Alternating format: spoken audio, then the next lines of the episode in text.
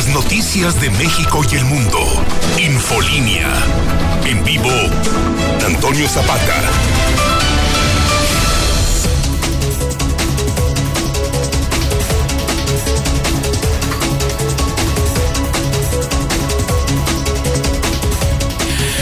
Buenos días, bienvenidos a Infolínea de la mañana. Mi nombre es Antonio Zapata, el reportero. Y a continuación le tengo a usted las noticias más importantes ocurridas en Aguascalientes, en México y el mundo en las últimas horas.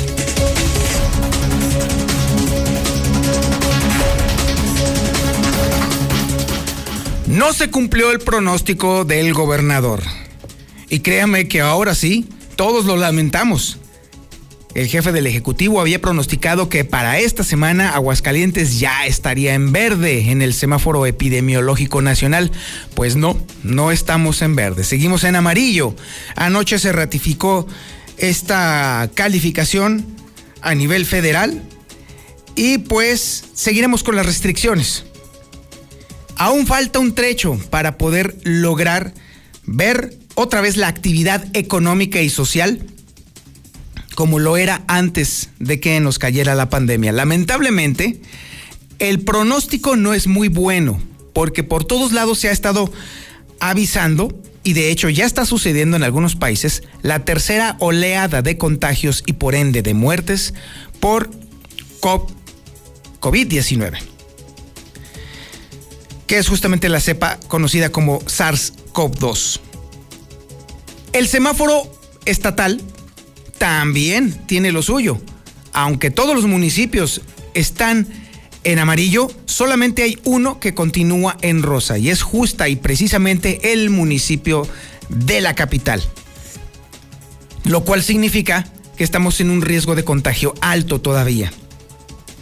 Ante esto, necesitamos ahora más que nunca mantener las medidas de sanidad que se nos han recomendado desde el principio de la pandemia más vigentes que nunca. El lavado de manos, la sana distancia, el uso del cubrebocas, no estar acudiendo a fiestas y por supuesto, si a usted le toca, si usted está en el rango de edad y está en un municipio en donde vaya a suceder esto, vacúnese, vacúnese, porque esa es la mejor forma de poder empezar a cortar la cadena de contagios. Así pues, así amanece Aguascalientes, sigue en amarillo, prácticamente en todos lados. En el semáforo epidemiológico aparece en rosa. Y pues bueno, esto todavía tiene un trecho por andar. Mientras tanto, la esperanza sí se alcanza a ver en el fondo. Sí, hay una lucecita por ahí al fondo. Y es que Aguascalientes va a recibir un lote de 24 mil vacunas en tres semanas. Bueno, ya es algo, ya por lo menos es una fecha. Y tres semanas parece largo, para llegar de aquí a ese momento, para, bueno, 24 mil vacunitas, vamos a tener todavía que seguir haciendo lo que nos toca como ciudadanos para poder prevenir el contagio. Por segunda vez consecutiva en lo que va del año, el gobernador Martín Orozco cierra con una calificación reprobatoria, pero no es el único. El presidente, sí, Andrés Manuel López Obrador, también reprueba y son justamente los empresarios quienes más desaprueban la gestión de AMLO. La secretaria del Trabajo estuvo el día de ayer aquí en Aguascalientes, Luisa María Alcalde, y por supuesto defendió la eliminación del outsourcing. Y mientras esto sucedía, mientras la secretaria del Trabajo hablaba mal de los malvados empresarios, a su vez, maestros se quejaban de su patrón, sí, la federación, porque cree, porque pues, no les paga. No, bueno, ¿eh? esto es una auténtica botana. Tenemos el avance de la información policíaca más importante y relevante ocurrida en las últimas horas. Y la tenemos con Alejandro Barroso. Alex, buenos días. ¿Qué tal, Toño? Muy buenos días, de la noticia. Te comento que la fiscalía da otra buena noticia y es que el Piri, maldito asesino que se llevó entre las manos al señor Gus, a don Gus del Fobiste Ojo Caliente, ya está detenido, está en el cerezo y está enfrentando un delito bastante grave que es el homicidio doloso con agravantes, lo cual lo puede dejar en prisión un buen tiempo. Además, durante la noche, mientras usted dormía, aparatoso accidente en la carretera número 77 que conduce de los Arellano hacia el retoño. Un camión de la empresa CIA se fue con todo y pasajeros a un vado terminaron volcados y rescatando por las puertas de emergencia a más de 16 usuarios de este servicio público. Pero los detalles más adelante. Muy bien, Alejandro, estaremos muy al pendiente y te veremos aquí en el estudio en unos momentos más. También tenemos el avance de la información nacional e internacional con Lula Reyes. Adelante, Lulita, buenos días. Gracias, Toño. Buenos días. En el semáforo epidemiológico, la mayoría de estados se mantienen en amarillo, entre ellos Aguascalientes. La Secretaría de Salud está pidiendo no salir de casa en Semana Santa. ¿Por qué? Pues para reducir el contagio del COVID en una tercera ola que ya se está presintiendo. México autoriza el uso del medicamento Remdesivir contra el COVID. El primer ministro de Italia avisa de una nueva ola de coronavirus y pide paciencia. Francia ya rebasó los 4 millones de contagios. AstraZeneca rechaza riesgo de trombosis por su vacuna. Brasil registra más de 2.200 muertes por COVID en tan solo 24 horas. En otra información y a nivel nacional, diputados del PRD denunciaron a López Gatel en la FGR tras verlo pasear en la Condesa. AMLO anuncia descubrimiento de campo petrolero muy grande, muy grande, muy grande en Tabasco. El jefe Diego está dispuesto a revivir el debate con AMLO en la mañanera. Se vendieron cinco de las 19 aeronaves subastadas por el gobierno de México. Ratifican la candidatura de Félix Salgado. Esto en Guerrero. Ganó una segunda encuesta interna de Morena. Hay toro, celebra el abanderado. Pero de esto y más hablaremos en detalle más adelante. Muchísimas gracias Lula Reyes. Pues sí, así está la cosa. A pesar de las múltiples ocasiones en las cuales ha sido señalado y denunciado, y con todo y expedientes que pesan sobre él por acusaciones de violación, a pesar de ello, Morena tiene candidatos y candidato violador. ¡Qué barbaridad! Así están las cosas en este momento. También tenemos el avance de la información deportiva, la más importante, con el Zuli Guerrero. Adelante, Zuli. Buenos días. Muchas gracias, señor Zapata. Amigo Radio Escucha, muy buenos días. Comenzamos con la actividad de fútbol. El día de ayer arrancó la jornada 11 el balompié mexicano, dos compromisos. El Atlas le pegó al Puebla un gol por cero y Juárez y Pumas no se hicieron daño al empatar a un gol. Además, hoy en la mexicana le tendremos el partido de Cruz Azul ante Monterrey. Esto será a las nueve de la noche. Recordándole que el Clásico Nacional es, está en vivo y en exclusiva aquí a través de la mexicana 91.3 de FM el domingo a las ocho de la noche. Y el lunes le tendremos también el León ante Necaxa.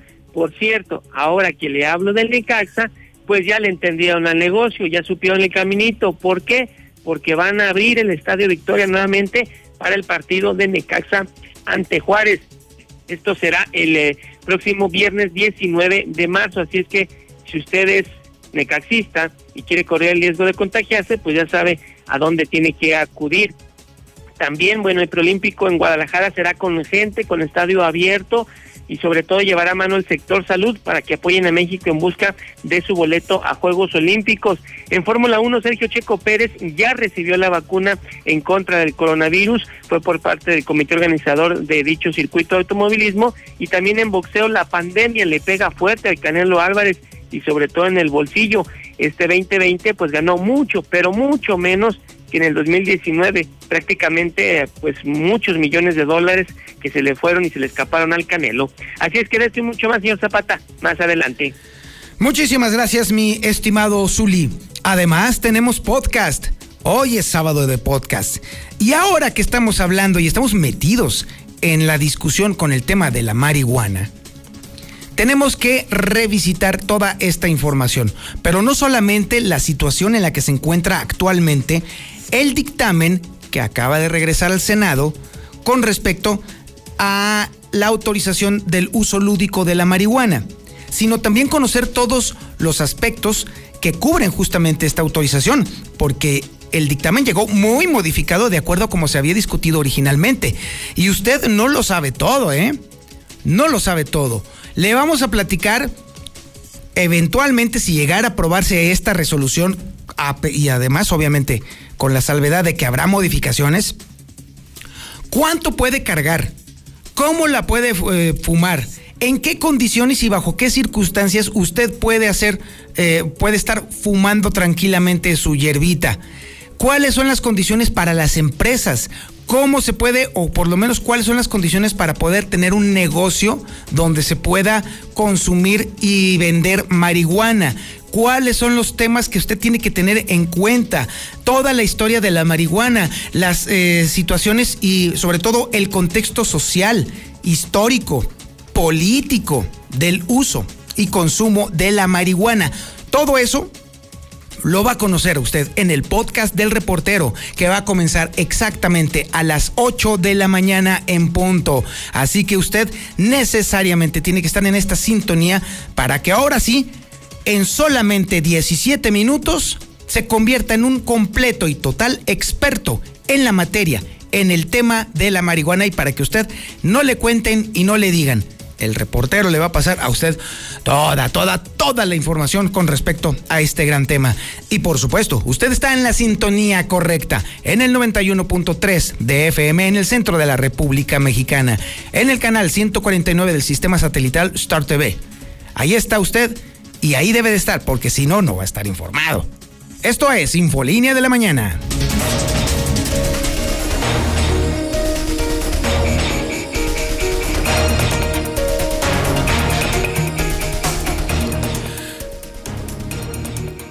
Pues no hubo milagro. El pronóstico del gobernador no jaló, no se dio. Había dicho que para esta semana ya se esperaba que Aguascalientes estuviera en verde y nanay. No sucedió. Continuamos en amarillo, por lo tanto las medidas de restricción se mantienen y evidentemente todos estamos con el corazón en un hilo. Sí, todos. Porque si bien es cierto que el regresar a nuestras actividades normales es casi casi un sueño, pues definitivamente este todavía no va a llegar. Y es que el coronavirus se mantiene con fuerza entre nosotros. Y parece que no se va a ir nada fácil, nada, nada, nada fácil. Además, también le tendremos el dato y el detalle del semáforo epidemiológico estatal, que también tiene lo suyo. Y por supuesto también toda la información relacionada con la estadística, con los números. Sí, la frialdad de los números también estará con nosotros. Y toda esta información la tiene Lucero Álvarez. Lucero, buenos días. Gracias, Toño. Buenos días a ti y a quienes nos sintonizan. Pues sí, prácticamente el semáforo local y el nacional están en las mismas condiciones, ya que el día de ayer nos pinta el gobierno federal en color amarillo, como habríamos estado en los últimos 15 días. Así vamos a permanecer otros 15 días más. Sin embargo, en Aguascalientes, el semáforo local marca exactamente lo mismo. Diez municipios de once están en el mismo color, en color amarillo, y así podríamos ver que casi la totalidad del estado presenta un nivel menor de riesgo y permite más flexibilidad en las restricciones. Por ejemplo, hasta ahora lo único que tienen prohibido son los eventos sociales, las fiestas patronales y los espectáculos, estos once municipios.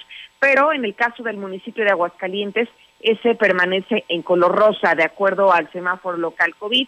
Y esto significa que nosotros los que vivimos en la ciudad capital vamos a mantener las mismas restricciones, las visitas a los panteones se mantienen suspendidas, los centros nocturnos, bares, cantinas, antros van a cerrar a las 23.59 horas, tendrán un aforo del 50% y prácticamente lo mismo que veníamos haciendo durante la última semana. ¿Y por qué estamos hablando de los colores en los que quedaron el día de hoy el semáforo? Porque los números también se movieron. Hoy estamos reportando 19.800 contagios porque el día de ayer se reportaron 50 nuevos casos de contagios y 7 defunciones. Además, hoy se habla de que ha bajado un poco más también el número de pacientes hospitalizados, ya que en este momento son 128 los que se reportan directamente hospitalizados en varios nosocomios de la entidad. Hasta aquí la información. Lucero, eh, con e-, todo este tema y ante la evidencia de que el pronóstico gubernamental no se cumplió, lo cual por supuesto lamentamos todos, em, ¿consideras tú que pudiera haber eh, una segunda opinión con respecto a lo que había pedido el gobernador, en específico al Instituto de Educación, de que ya se empezaran las negociaciones con el Sindicato Nacional de Trabajadores para la reapertura de las escuelas? No, yo creo que esto cambia totalmente la, el pronóstico que se tenía de gobierno del Estado, porque inicialmente se habría dicho, y no solamente en el Estado, sino la Federación habría sido muy clara en este punto, las escuelas regresarían a clases de manera presencial hasta que hubiese un semáforo color verde. Aguascalientes, si bien sigue bajando el indicador de riesgo, porque ya son 11, eh, de 11 son 10 los que se encuentran en amarillo, pues ninguno ha alcanzado el color verde. Entonces, yo creo que aún las condiciones no están dadas para esta reincorporación a las clases presenciales en escuelas en escuelas públicas porque hay que recordar los colegios en este momento ya están activados para realizar algo así como asesorías que es que los niños vayan a las escuelas, pero con grupos controlados y no propiamente son clases. Así que yo creo que todavía no habrá esta posibilidad de que quienes estaban en la escuela pública puedan reincorporarse otra vez a las aulas. Y por otro lado, Lucero, también, eh, bueno, independientemente del tema educativo, también está el tema deportivo, porque abiertamente el Instituto del Deporte de Aguascalientes continúa haciendo y llevando a cabo eventos que podrían considerarse como masivos y aún así los está haciendo y promoviendo abiertamente en completa contradicción no solo contra el semáforo epidemiológico nacional, sino también incluso contra el estatal, porque recordemos que Aguascalientes, capital, aún permanece en alto riesgo. Así es, y de cualquier manera, ah, eh, aunque estés en color amarillo o en color rosa, que son los dos que están predominando en este momento en el territorio estatal, de acuerdo al semáforo local, eh, está prohibido el tema de los eventos masivos. Entonces, desde entonces que estábamos eh, con estos colores, hemos visto que de cualquier manera no ha sido algo que haya importado al gobierno del estado para suspender este tipo de eventos, así que no nos podríamos sorprender si más adelante se determina la realización de eventos masivos como ya se ha venido haciendo e incluso estando en un nivel eh, de riesgo epidemiológico mucho más alto que el que hoy presenta Aguascalientes. Definitivamente. Lucero, muchísimas gracias. Al contrario, buenos días. Y esa es justamente la situación a la que nos ha llevado todo este caminito que hemos recorrido junto con el coronavirus. Mire, vale la pena recapitular un poquito justamente cuál ha sido la historia de Aguascalientes con el coronavirus. Desde un principio se desdeñó el alcance de la pandemia en nuestro territorio. Cuando llegó aquí a Aguascalientes, fue, se tomó más a broma que en serio. De hecho, déjeme decirle que justamente hoy, justamente hoy, ¿sí? 13 de marzo, pero del 2020, dábamos a conocer aquí, en Infolínea, el primer caso de coronavirus en Aguascalientes. Se trataba de un joven, un estudiante que regresaba de España y que trajo consigo el virus. Y que, por supuesto, contagió a varios integrantes de su familia. Ese primer caso que dimos, al, cual le dimos profusa información y difusión, pues a todos nos preocupó, menos al gobierno del estado. Se tomó a la ligera por completo, no se tomaron las medidas preventivas, se sabía que era inevitable la llegada del coronavirus, pero no, tuvieron que esperar. No solamente que llegara el primer caso, sino que además este contagiara a otras decenas más de personas, a que avanzara más la enfermedad. Y hasta entonces se empezaron a considerar la aplicación de las medidas restrictivas con las que hoy vivimos. Lamentablemente, para cuando empezó a reaccionar el gobierno estatal con el tema del coronavirus, ya era demasiado tarde. Ya había miles de contagiados, centenares de enfermos, por supuesto, y personas que, que seguían cayendo una a una a una. Luego después llegó esta parte en la cual se volvió toda una chunga, en la que el gobierno del estado invirtió millones de pesos en la construcción inútil de unas cabinitas para supuesta sanitización, que de inmediato fueron desmentidas como un mecanismo efectivo por el propio Hugo López Gatel, quien por cierto hoy también vive su Waterloo completamente descalificado por sus actitudes como funcionario público. Sin embargo, en Aguascalientes no cantamos más las rancheras, por supuesto. Luego estuvimos viendo constantemente al gobernador abierta y tranquilamente andando en las calles sin ningún problema, sin restricciones, sin cubrebocas, en los lugares donde se concentraba la gente, mostrando una lamentable actitud de desdén con la pandemia. Luego después vino la parte catastrófica, que fue justamente el tema de los bares. Allí cuando el municipio capital se empezó a dar cuenta de la gravedad del problema y empezó a hacer las restricciones para los bares y los restaurantes, el gobernador, enfurecido, ciego de rabia, dio un manotazo en la mesa y sostuvo, palabras más, palabras menos, que solamente sus chicharrones tronaban y lanzó un decreto para la reapertura de los bares. Ante esta situación, la ciudadanía pues no se lo tomó con la gravedad que debía de ser. Porque si las autoridades decían una cosa y luego otra, y luego decían que sí, y luego después otra decía que no, y se mantenían abiertos los famosos bares y restaurantes, pues entonces todo el mundo dijo, ah, pues China libre, no pasa nada. Esta eh, contradicción constante de las autoridades y la poca capacidad de reacción que se demostró hizo que los aguascalentenses bajáramos los brazos, que nos importara un pepino el asunto. Y entonces fue cuando empezó la primera oleada de muertos. ¿Sí? Así fue, así estuvo caminando esta historia. Luego después, la resistencia que ofreció el gobernador a la cancelación de la feria también fue un elemento, un factor que también nos mostró que pues que no pasaba nada. ¿Cuál era el problema?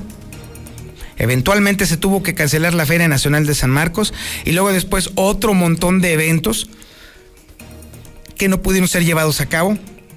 Pero ya para entonces, como dice la canción, la jalea ya estaba digerida.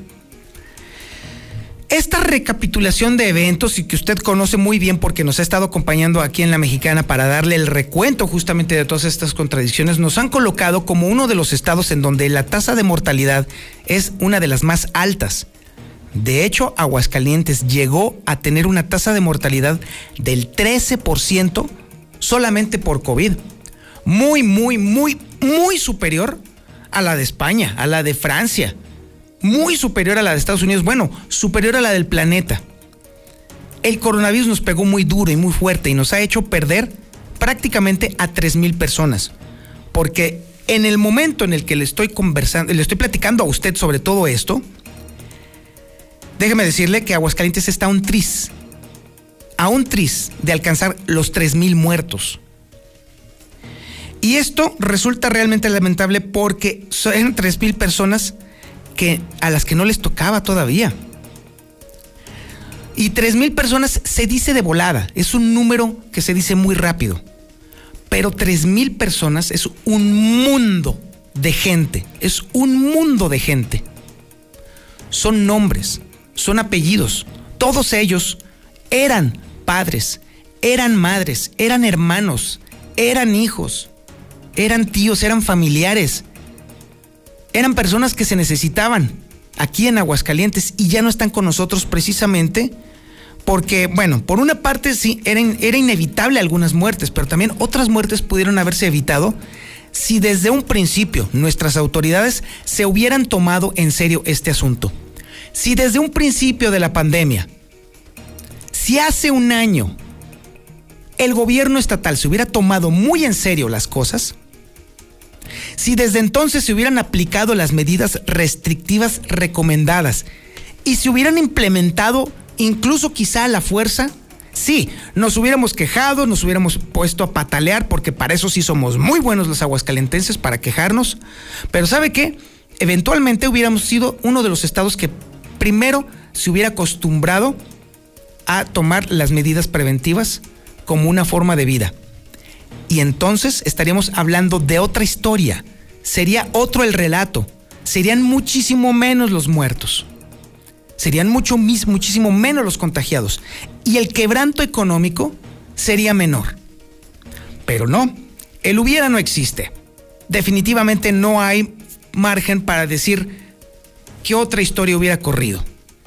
Tenemos el gobierno, el gobierno que tenemos, tenemos los resultados que merecemos quizá, Y lamentablemente, esto todavía sigue. A un año de distancia del primer caso de coronavirus, continúa y permanece entre nosotros sin saberse cuándo siquiera podrán ver Aguascalientes una actividad económica social como la que teníamos antes de la pandemia.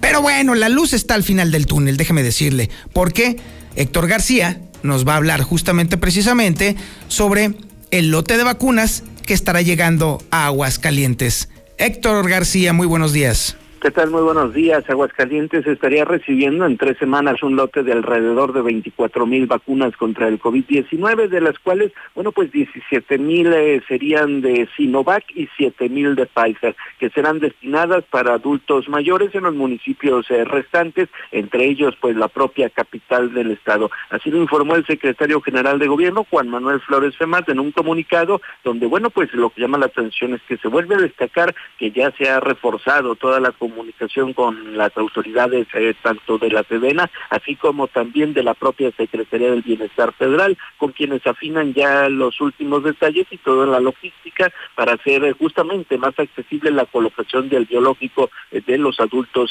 mayores que estaría llegando en próximas fechas para Aguascalientes. Hasta aquí con mi reporte y muy buenos días. Muchísimas gracias, mi estimado Héctor. Pues ahí está, serían 24 mil dosis, pero hasta dentro de tres semanas hasta dentro de tres semanas. Y obviamente la pregunta que subyace en todo este asunto es cómo se va a hacer la, el programa de aplicación de este biológico. Lamentablemente, también em, tenemos que decirlo, la forma en la que se ha aplicado la vacuna anti-COVID en México no ha sido la mejor. Lamentablemente, nuestro país ha renunciado a utilizar el ya muy bien probado Sistema Nacional de Vacunación y ha decidido hacerlo de una manera poco ortodoxa poco, y muy poco práctica. Y hemos visto aquí en nuestro territorio el caos en el que se ha convertido, bueno, en la pachanga de plano, en la que se ha convertido la aplicación del biológico en los municipios. Municipios pequeñitos han visto un caos brutal ante este tema. Ahora que ahí viene la vacunación, bueno, la aplicación de 24 mil vacunas para una población superior a un millón de personas, me encantaría ver cómo le van a hacer para que no suceda el relajo que ha sucedido en los municipios. Jesús María fue un botón de muestra para darnos una idea de lo que viene para nuestra ciudad.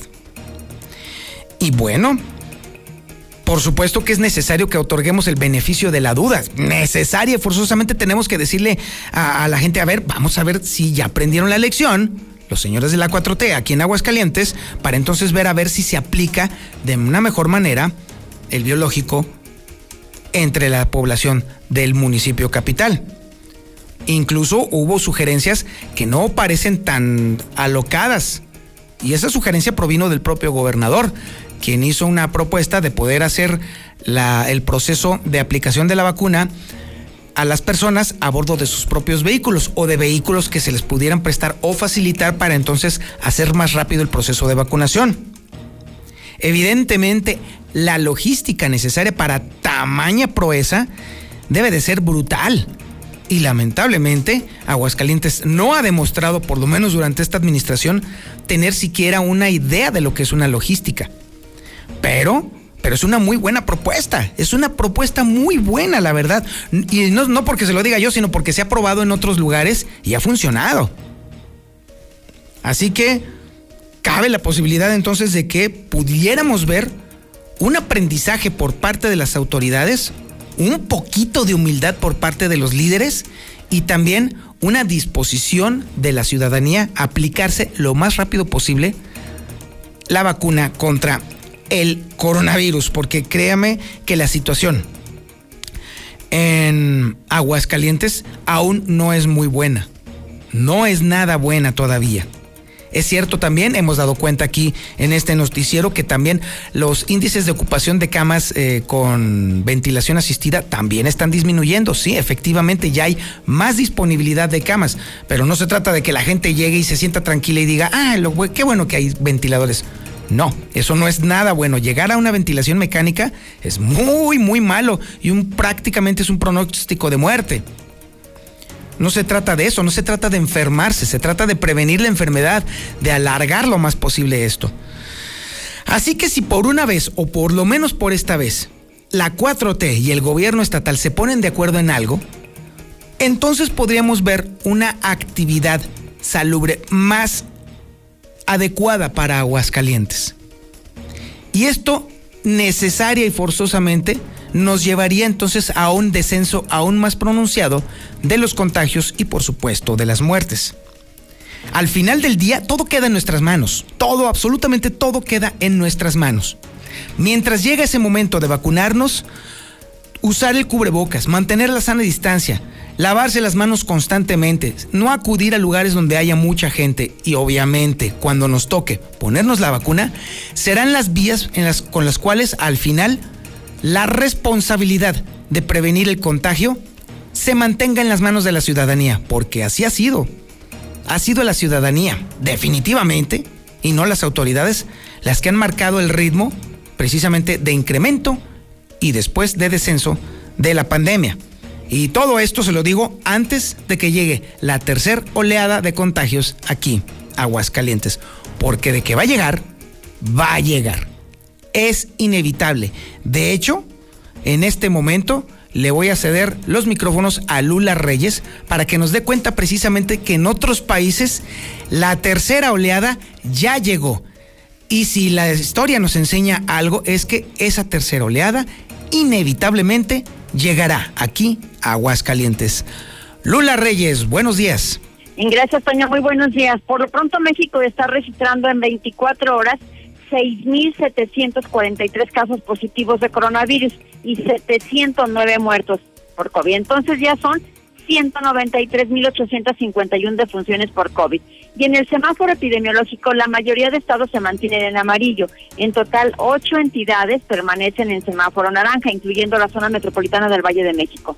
21 estados en amarillo, entre ellos Aguascalientes, y tres en verde, Sonora, Campeche y Chiapas.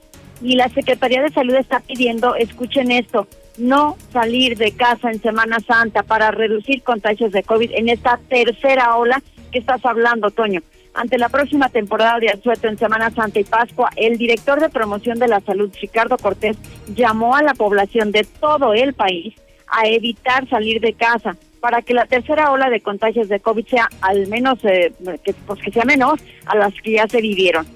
Por, su, por, lo pronto México autorizó el uso del medicamento Remdesivir contra el COVID. La COFEPRIS aprobó el medicamento para ser usado en emergencia pero en Europa efectivamente están sufriendo ya una nueva ola de coronavirus. El primer ministro avisó a Italia de esta nueva ola de coronavirus y está pidiendo paciencia. Y es que en 14 días las hospitalizaciones en Italia crecieron en casi 5 mil pacientes y los enfermos en cuidados intensivos aumentaron en 650.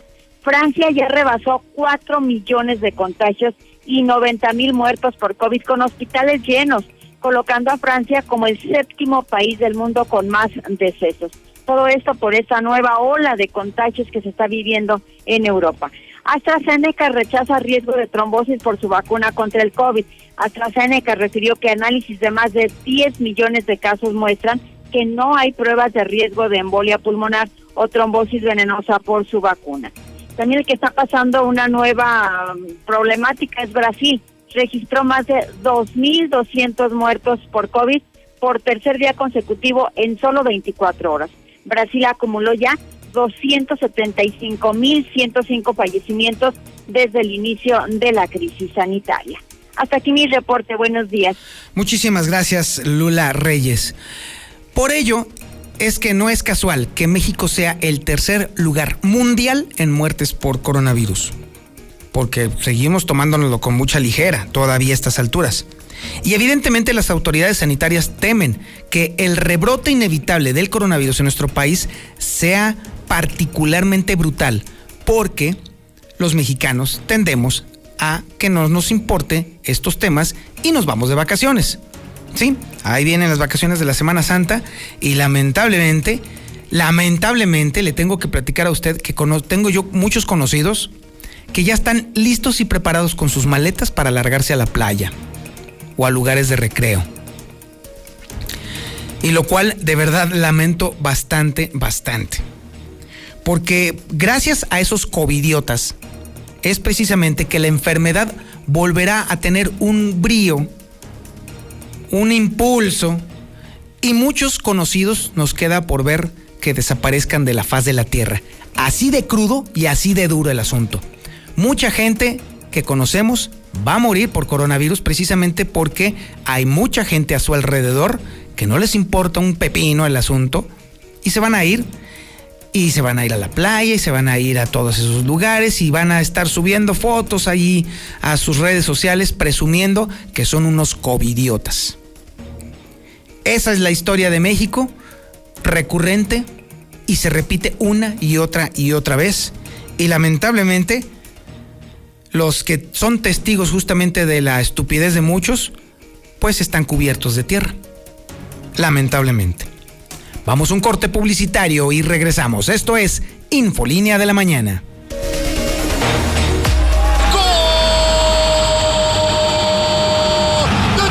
El clásico de clásicos en HD. Chivas América.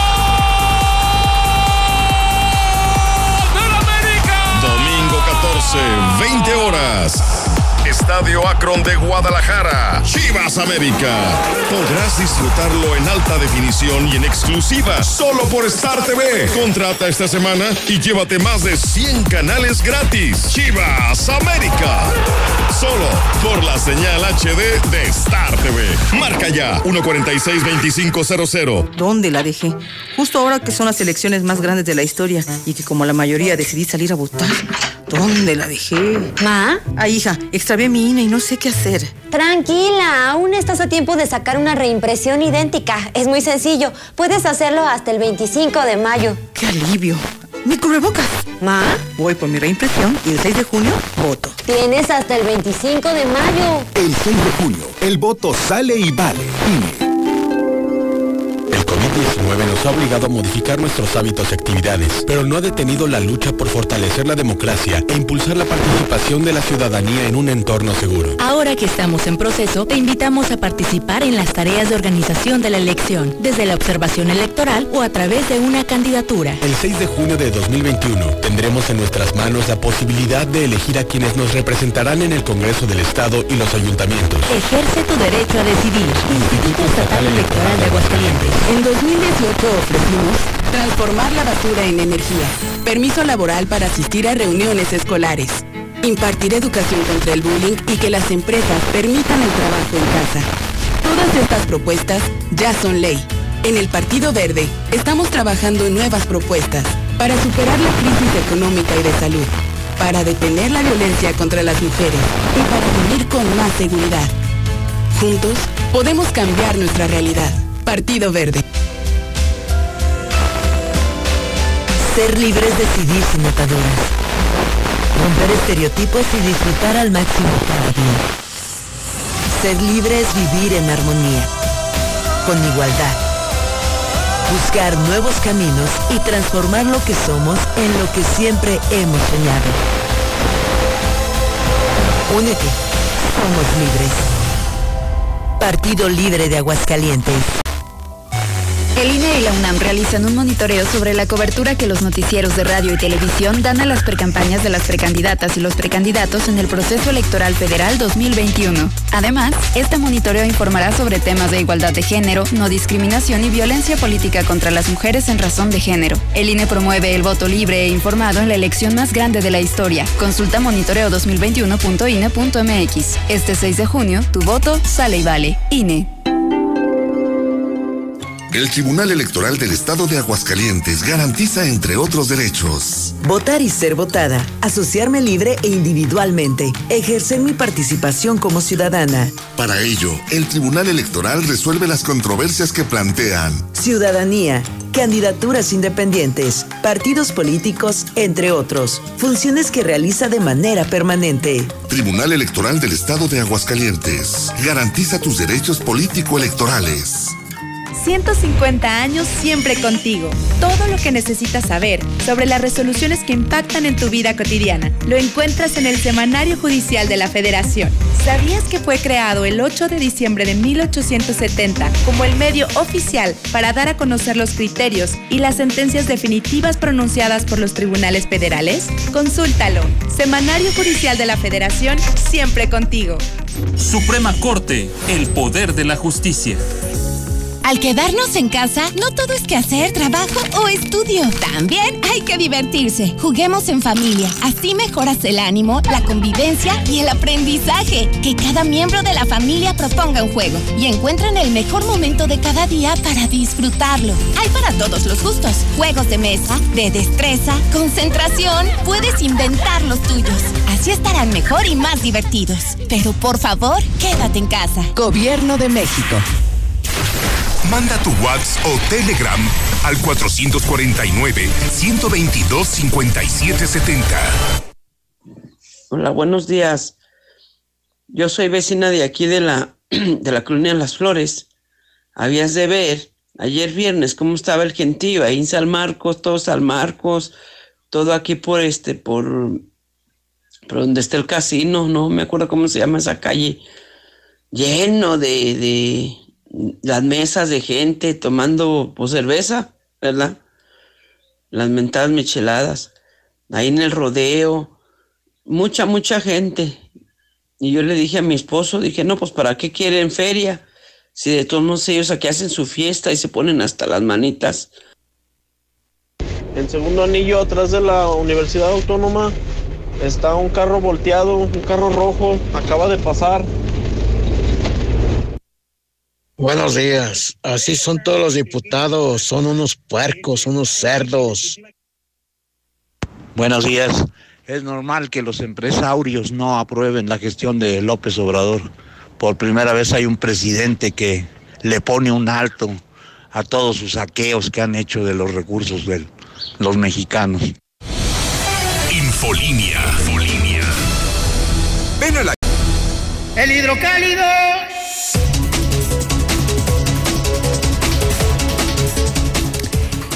El periódico Hidrocálido da cuenta, por supuesto, de este primer aniversario del coronavirus en Aguascalientes. Con una portada digna de colección, como siempre. Bueno, de hecho, déjeme decirle, ahora sí que le voy a confesar algo. Yo tengo mi colección de Hidrocálido. Y déjeme decirle que esta es una de las más logradas. Porque mantenernos un año con coronavirus ha implicado un viajecito, y vaya viajecito, en el cual, por supuesto, la irresponsabilidad va al frente del carrito, ¿eh? Créame que sí. Pero bueno, el hidrocálido da cuenta puntual justamente de cómo estamos a punto de alcanzar los 3.000 muertos, de cómo no se ve una solución pronta. Y obviamente la historia detrás de ese 13 de marzo del 2020, cuando se registró en Aguascalientes el primer caso de coronavirus. Pues obviamente a partir de ese momento la vida de todos cambió y no sabíamos en ese momento a qué grado iba a cambiar. Éramos felices y no lo sabíamos. Eso sí se lo puedo decir. También tenemos en el periódico Hidrocálido la, eh, obviamente, el registro de cómo continúa la distancia abismal entre las cifras locales y las federales. De acuerdo a las locales, la cifra de muertos pasa apenas de 2.300 cuando en las federales estamos a punto de alcanzar los 3.000 muertos por coronavirus. En solo 24 horas, nada más en estas últimas 24 horas, tuvimos 54 contagios y 6 muertos cada 24 horas durante esta contingencia. Así pues, o sea, déjeme decirle que después de venir de lo peor, cuando estuvimos viendo que incluso hubo momentos en los cuales tuvimos hasta 14 muertos, ahora todo el mundo está festejando porque ahora nada más tenemos 6 muertos diarios. Eso, por supuesto, en ningún momento puede ser normal, en lo más mínimo. Y por supuesto el recuento de cómo la Secretaría de Salud Federal mantiene a Aguascalientes en el semáforo amarillo. También tenemos toda la historia sobre la autorización del uso del remdesivir, que dicen muchos que no sirve. De también cómo se está esperando la llegada de 24 mil dosis del biológico aquí a Aguascalientes en unas tres semanas serían de las farmacéuticas Pfizer y Sinovac. Y también de cómo los médicos ya de plano abiertamente están diciendo que van a tomar medidas si no son vacunados. Así de plano. Y dicen textual, de no ser atendidos, tomaremos otras medidas para que se nos haga caso y se nos proteja con la vacuna. Lo único que nos faltaba. También el recuento de lo que el presidente de la República describió como un gran, gran, gran, gran campo petrolero de acuerdo a la versión obviamente del presidente de la República. Como la hija del Mencho se declaró culpable en Estados Unidos por narcotráfico. Como los maestros demandaron la entrega de plazas. Como también el presidente López Obrador está amagando a juez por acudir a la, eh, con acudir a la corte. Sí, está complicado el tema para los jueces ante los comentarios del presidente de la República por su queja del parón que le dieron a su reforma eléctrica. Por supuesto también cómo rescató Pumas el empate con Juárez. Y eso es nada más en el hidrocálido. Por cierto, le recuerdo a usted que el Aguas ya forma parte del hidrocálido, ¿eh? Para que no le anden vendiendo de a doble. No, no, no, no, no. Usted nada más paga 10 pesitos y se lleva dos periódicos. El hidrocálido y el Aguas. El Aguas, no hombre, cada vez está mejorando muchísimo más su información y es que toda la información policíaca está concentrada en el Aguas. Es la única, la única fuente confiable de información policíaca, el Aguas. Y obviamente tenemos en portada del Aguas la caída de El Piri. Este tipejo fue el que mató al viejito allá en el Fobiste Ojo Caliente, a un jubilado de 69 años y lo hizo junto con otros dos sujetos porque creían que el señor tenía centenarios ahí en su departamento. Hágame usted el favor, por favor. Bueno, ya marchó Pacheco porque andaba chueco. También tenemos aquí toda la historia de el cuate que se cayó en su jaca de acero allá por la 45 Norte. También tenemos la historia de cómo dos trabajadores que se metieron a pintar un aljibe casi se mueren intoxicados. Tenemos todas las historias policíacas que ocurren en Aguascalientes.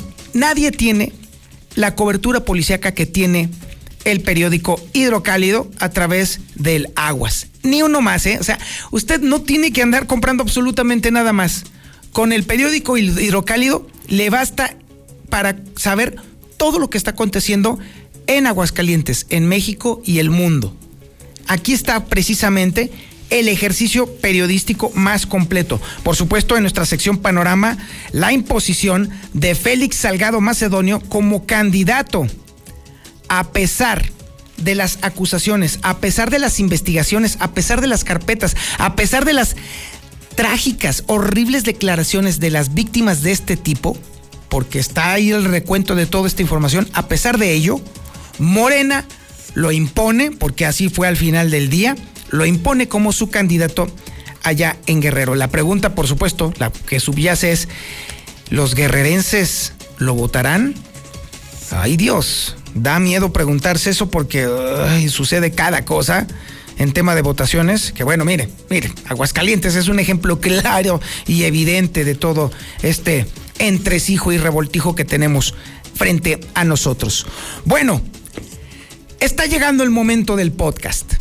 Ahora es el momento en el que usted se acomode, usted, se acomoda. Si está usted en casita escuchando, pues entonces ahora es el momento de subirle al volumen, de aprovechar el momento del desayuno para escuchar el podcast del reportero. Si usted está en su vehículo, en su coche, pues súbale.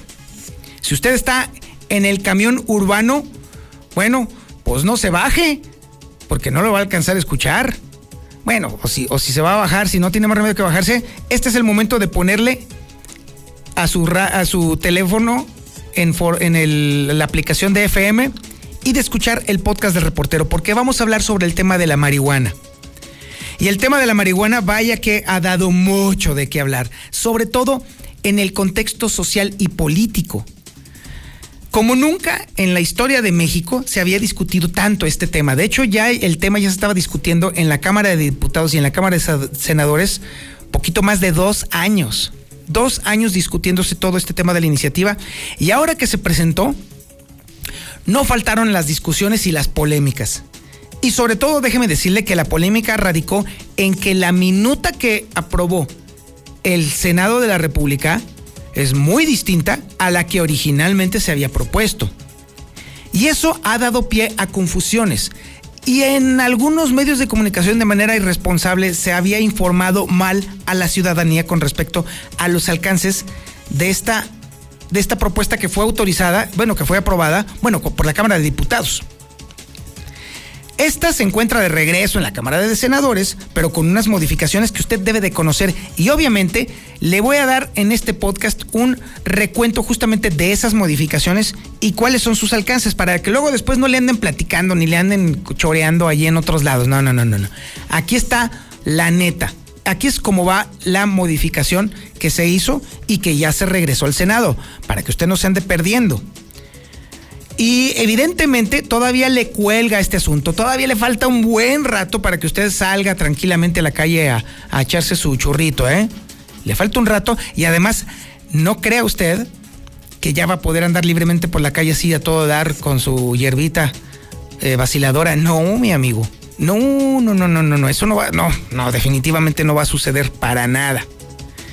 Por eso le conviene a usted escuchar el podcast del reportero, porque aquí es donde se va a enterar de lo que sí va y de lo que no va.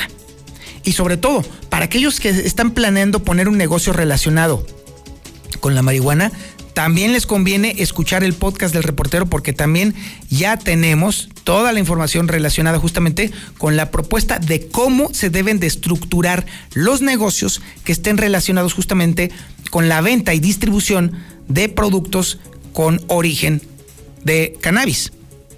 Sin más preámbulo, ya para dejarnos de choro, mi querido Quesada, porque estoy seguro que la gente ya está lista y puesta, vamos a irnos ya con el podcast. Por cierto, si no lo alcanza a escuchar, o si lo quiere volver a escuchar, o si se lo quiere compartir a algún marihuano compañero, que va a estar muy contento, pues entonces recuerde usted que se puede suscribir a la lista de distribución del reportero y esta se la voy a platicar ya terminando este choro mareador que le estoy aventando.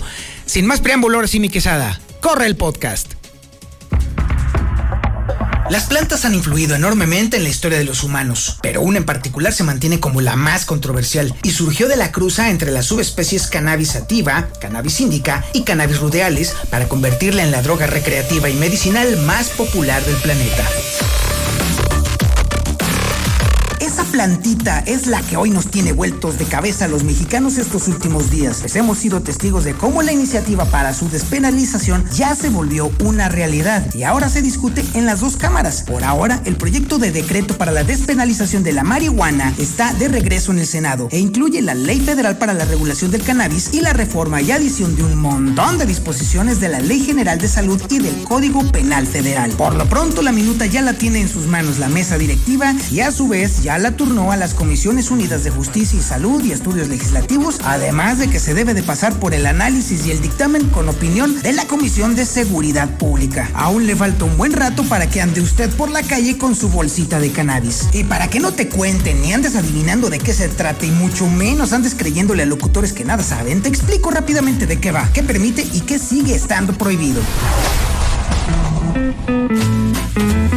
La nueva ley establece que cualquier adulto que desee fumar podrá hacerlo, aunque con varias restricciones. De entrada, la posesión personal solo podrá ser de hasta 28 gramos y se siguen contemplando multas de hasta 10 mil pesos para quienes tengan entre 28 y 200 gramos y no elimina la posibilidad de ser detenido, tener sanciones penales o multas si las cantidades son aún mayores. En un artículo transitorio se prevé que las personas que purguen penas por delitos relacionados con el tráfico de cannabis puedan salir libres. Ya no se va a crear un instituto regulador para el cannabis, sino que sus funciones serán asumidas por la Comisión Nacional contra las Adicciones, que depende de la Secretaría de Salud y que no tiene experiencia en labores de regulación. Esta comisión supervisará el proceso de producción desde la siembra hasta la cosecha y dará los permisos para crear asociaciones o clubes de consumo. Las asociaciones tendrán entre 2 y 20 miembros mayores de 18 años con un máximo de 4 plantas por socio y menos de 50 plantas de marihuana por grupo. El Estado promoverá campañas para inhibir el consumo en menores de 25 años. Las empresas que comercialicen la marihuana para consumo lúdico deberán atenerse a un etiquetado muy estricto y con la leyenda solo para venta en México, tener empaques sellados a pruebas de niños y poner advertencias sobre los efectos nocivos a la salud muy similares a los que tienen ya ahora las cajetillas de cigarros. El nuevo dictamen quita los pocos candados que había para la integración vertical y la más significativa es que ya no será una sola empresa la que participe en las etapas del proceso de producción, distribución y comercialización. La medida, obviamente, celebrada por empresas extranjeras que están buscando un pedazo de este enorme negocio, pero ha sido criticada por organizaciones civiles, aunque se prevé que se dé atención prioritaria a las comunidades que han sido afectadas por las políticas prohibicionistas, la pobreza y la violencia. Las licencias de producción y los permisos de consumo tendrán una vigencia de entre 1 y 5 años y por lo pronto no se ha definido cuánto van a costar. Y todo esto aún está en veremos, pues falta ver cuánto y qué le van a rasurar o añadir los senadores antes de regresarla de nuevo a los diputados, que seguramente van a hacer lo mismo varias veces. Así que aguántate, aún no puedes sacar tu plantita para celebrar en las calles. Y a todo esto, ¿qué es esta plantita? ¿De dónde viene y cuál es su historia? La marihuana de hoy no se parece nada a la que consumían los jóvenes de los 70s. Hoy no solo está mejorada, sino que es varias veces más potente que la que se distribuía en los años 90. Además, el cannabis crece cada vez más rápido y es una planta más pequeña. Hay cientos de cepas que ofrecen distintas variedades de sabores y sensaciones y bueno, con todo este asunto de su regulación, la gente en realidad, ahora más que nunca, no sabe lo que compra. Y diga lo que diga Vicente Fox, aún hay consecuencias para la salud que recién comenzamos a entender.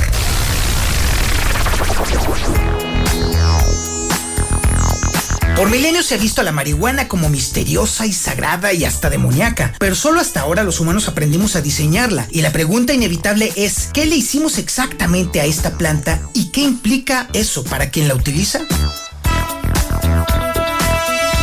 Soy Antonio Zapata, mejor conocido como el reportero. Este es el podcast del reportero y nos estamos metiendo en terreno pantanoso, eh, bueno, mejor dicho, en un espacio lleno de, de humo, eh, con un extraño tufo en medio de la nube, entre la niebla, lleno de vaporosas emanaciones y aunque no lo crean, tiene miles de años.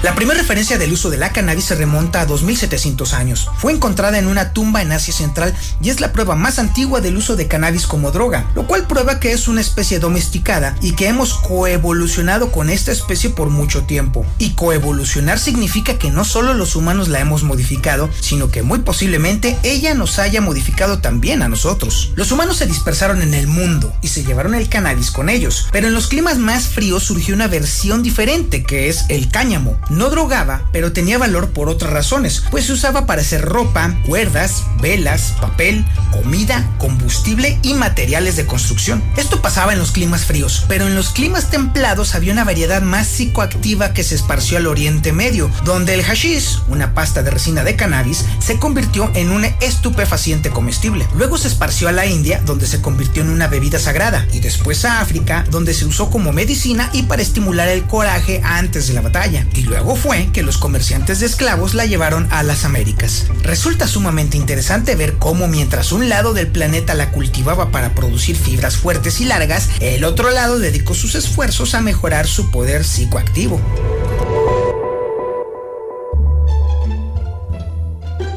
En 1753, Carl Linnaeus, el botánico sueco que creó el sistema actual de clasificación de organismos, llamó a la planta cannabisativa. Estas plantas crecían en altura y tenían hojas delgadas. Más tarde, a una variedad hallada en las frías cumbres de la India con hojas muy gruesas y oscuras se le llamó cannabis indica. Y luego apareció la pequeña cannabis ruderalis que se encuentra en Rusia. Fue entonces que Linnaeus notó algo inusual en el cannabis. La mayoría de las plantas tienen flores con partes de macho y de hembra, pero el cannabis tiene plantas que producen solo semillas o solo polen. En otras palabras, había macho y hembra bien definidos en esta planta. Linnaeus aisló plantas hembra junto a su ventana y lo que pasó lo entusiasmó mucho al ser testigo de cómo una hembra no fecundada florecía ante sus ojos, luego de haber estado un tiempo considerable expuesta en vano para acceder al polen del macho. La hembra del cannabis produce flores psicoactivas más grandes que tienen un mejor efecto narcótico y es la flor la que tiene la mayor cantidad de resina y aceite. Las hojas y los tallos contienen algunos psicoactivos, pero no tantos. El químico psicoactivo principal se llama THC o tetrahidrocannabinol. El segundo químico activo principal es el cannabidiol o el CBD, que reduce la ansiedad. Pero resulta que el cannabis tiene más de 100 compuestos que afectan al cuerpo, llamados cannabinoides.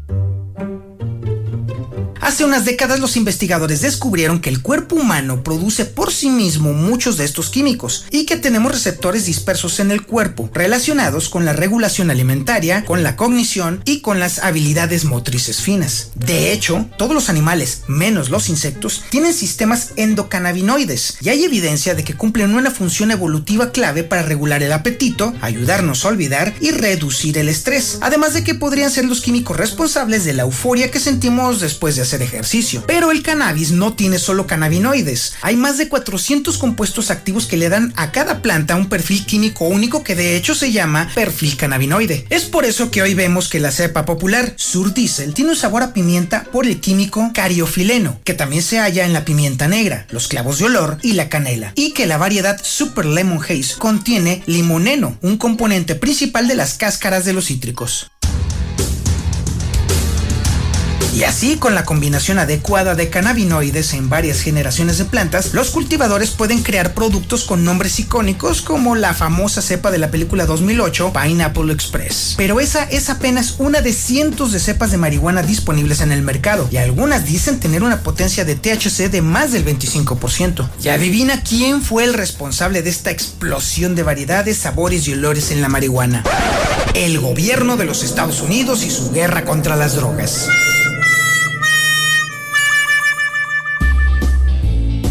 Durante la mayor parte del siglo XX, la marihuana que se consumía en Estados Unidos llegaba a México y era de una pésima calidad, pues los traficantes entregaban a sus compradores las plantas completas, es decir, tallo, hojas y semillas, por lo que los estadounidenses en realidad pagaban por un miserable 3% de THC por el resto de todo el producto, un auténtico fraude. Entonces llegó el gobierno de Estados Unidos y comenzó a pagarle a México para que rociara los campos de marihuana con herbicida a partir de 1975, así que los estadounidenses comenzaron a cultivar ellos mismos.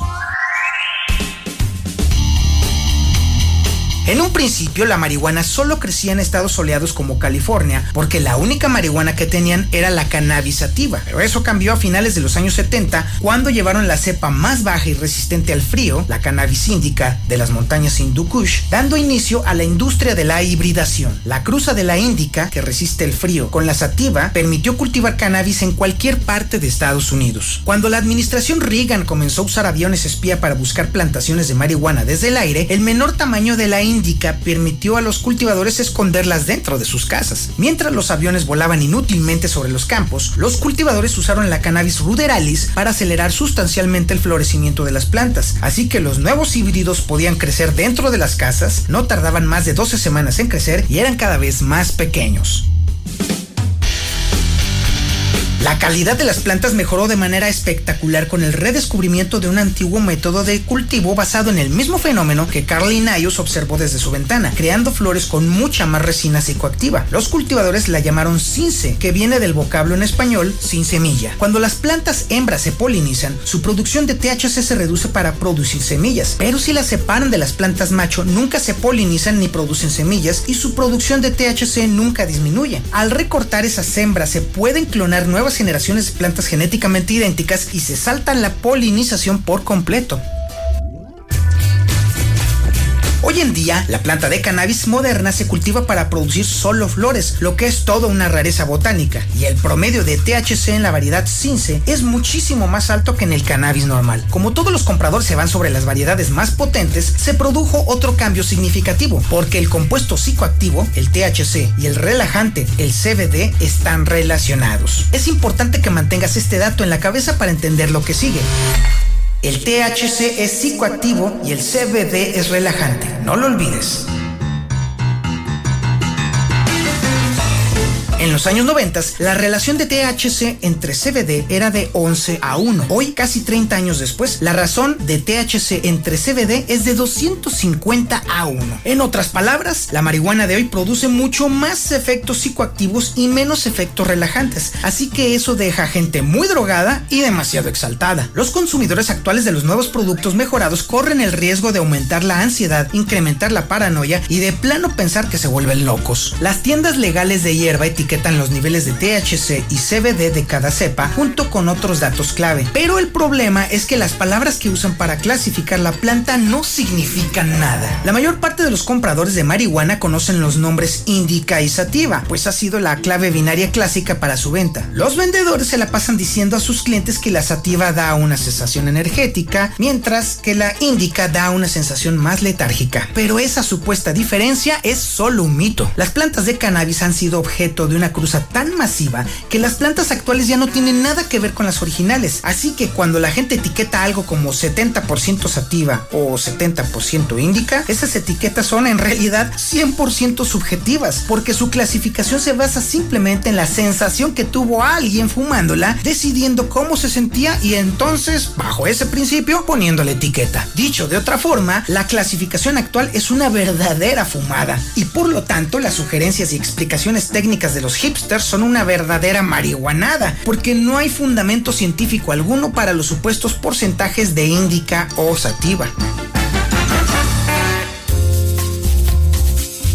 Incluso si las etiquetas no significan nada, uno pensaría que los nombres de la cepa significan algo. Por ejemplo, cuando compramos vino por nombre, esperamos un producto genéticamente consistente, porque un merlot no se puede vender como un cabernet porque están regulados. Pero no, en la industria del cannabis no existe tal cosa. La realidad científica es que hoy en día la gente desconoce totalmente lo que está fumando porque el nombre de la cepa no es confiable. Así que, de entrada, el tema de su posible legalización tiene que enfrentar el hecho de que por ahora se desconoce por completo cuál es la unidad estándar de marihuana, lo que impide obviamente un etiquetado correcto. En otras palabras, no sabemos cuál es el equivalente a, por así decirlo, un trago de marihuana, algo que sí sabemos con el alcohol. Encontrar esa medida es vital porque de esa forma la gente sabrá con precisión, por lo menos en teoría, qué tanto se quiere drogar.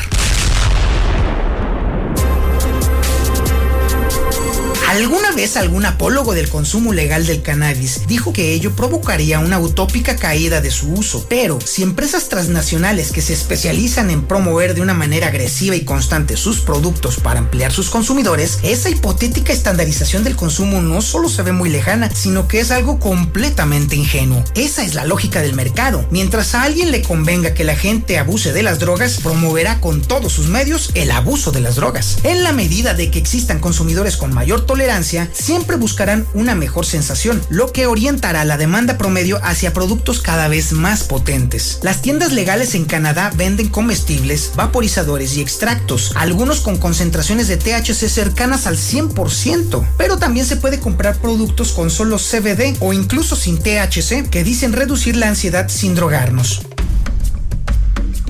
Entender cómo estos productos afectan al cuerpo humano es importante, sobre todo porque la marihuana no es totalmente inocua. Estudios serios y rigurosos han demostrado que pueden elevar el riesgo de esquizofrenia y psicosis, y aún hay mucho que no sabemos del impacto en la salud a largo plazo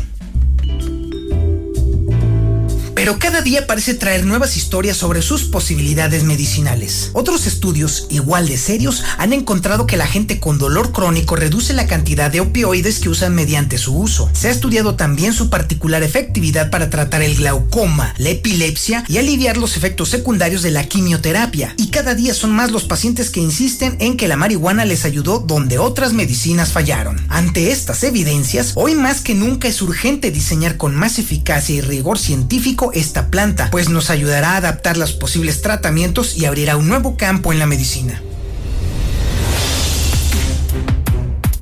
Ya hemos modificado plantas radicalmente. Hace 7000 años el maíz no era comestible. Hace 4000 años los duraznos no se podían comer y hace 3000 años las sandías eran unos frutos imposibles de comer. Los humanos los hemos modificado para ser no solo comestibles, sino deliciosos. Con el cannabis, los cultivadores hicieron un trabajo similar en solo unas décadas y si se legaliza la avanzada ingeniería agrícola actual está por transformarla de nuevo. La larga historia natural del cannabis, que ya tiene miles de años y ha tenido sus momentos cumbre, está por comenzar una nueva era.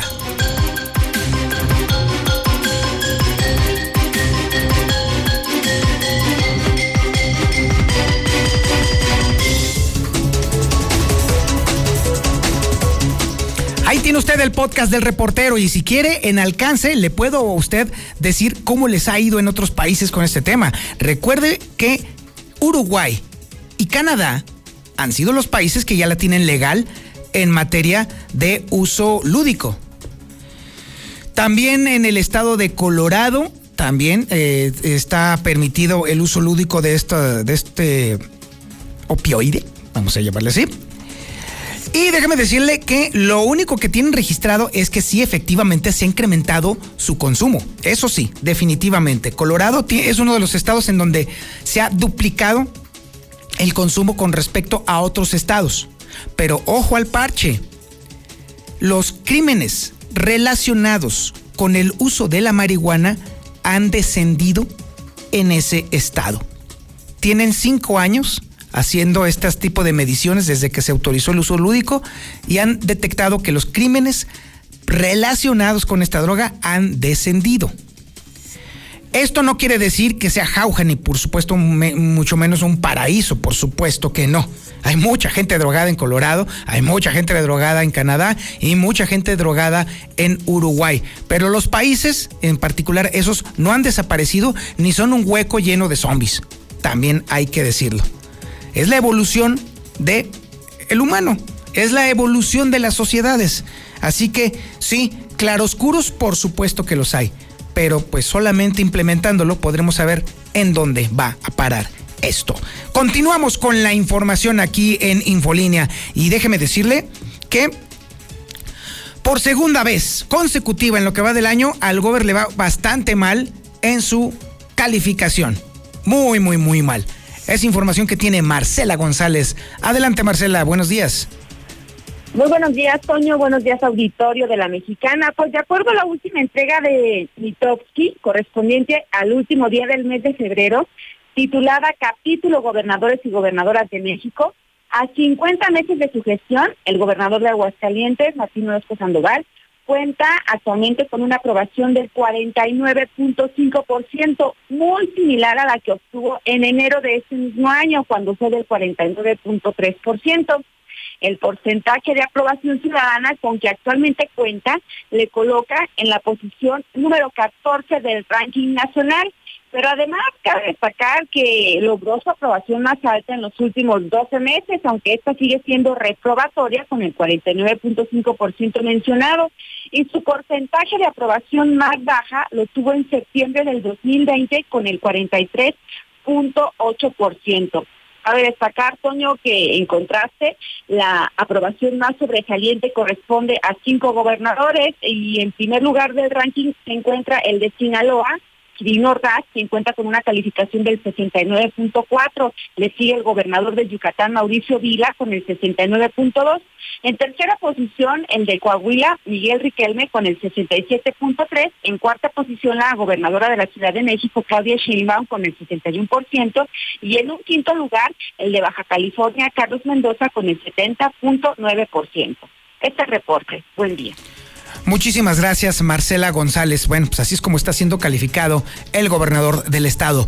Pero créame que el presidente de la República no canta mal las rancheras, por lo menos en lo que respecta aquí a Aguascalientes. Y Héctor García nos va a platicar cómo es calificado por sectores.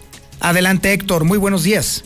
¿Qué tal? Muy buenos días. Empresarios son el sector que más está desaprobando la gestión del presidente Andrés Manuel López Obrador. De acuerdo a la nueva encuesta, Consulta Mitowski refiere que el 63.3% de los hombres de negocios pues no está nada de acuerdo con sus políticas eh, que ha implementado. Luego le siguen los eh, profesionistas que están inconformes en un 59.3%, los desempleados 52.3%, los comerciantes 47% y los estudiantes lo reprueban en un 44.9%. ¿Quiénes sí lo aprueban en su gestión, en su administración? Bueno, pues son básicamente los empleados en lo general, que le dan el 68.7% a favor, así como también las amas de casa con el 73%, los profesores con el 60.8% y al final también los campesinos, que son un sector importante que aprueba la gestión de López Obrador con el 60%.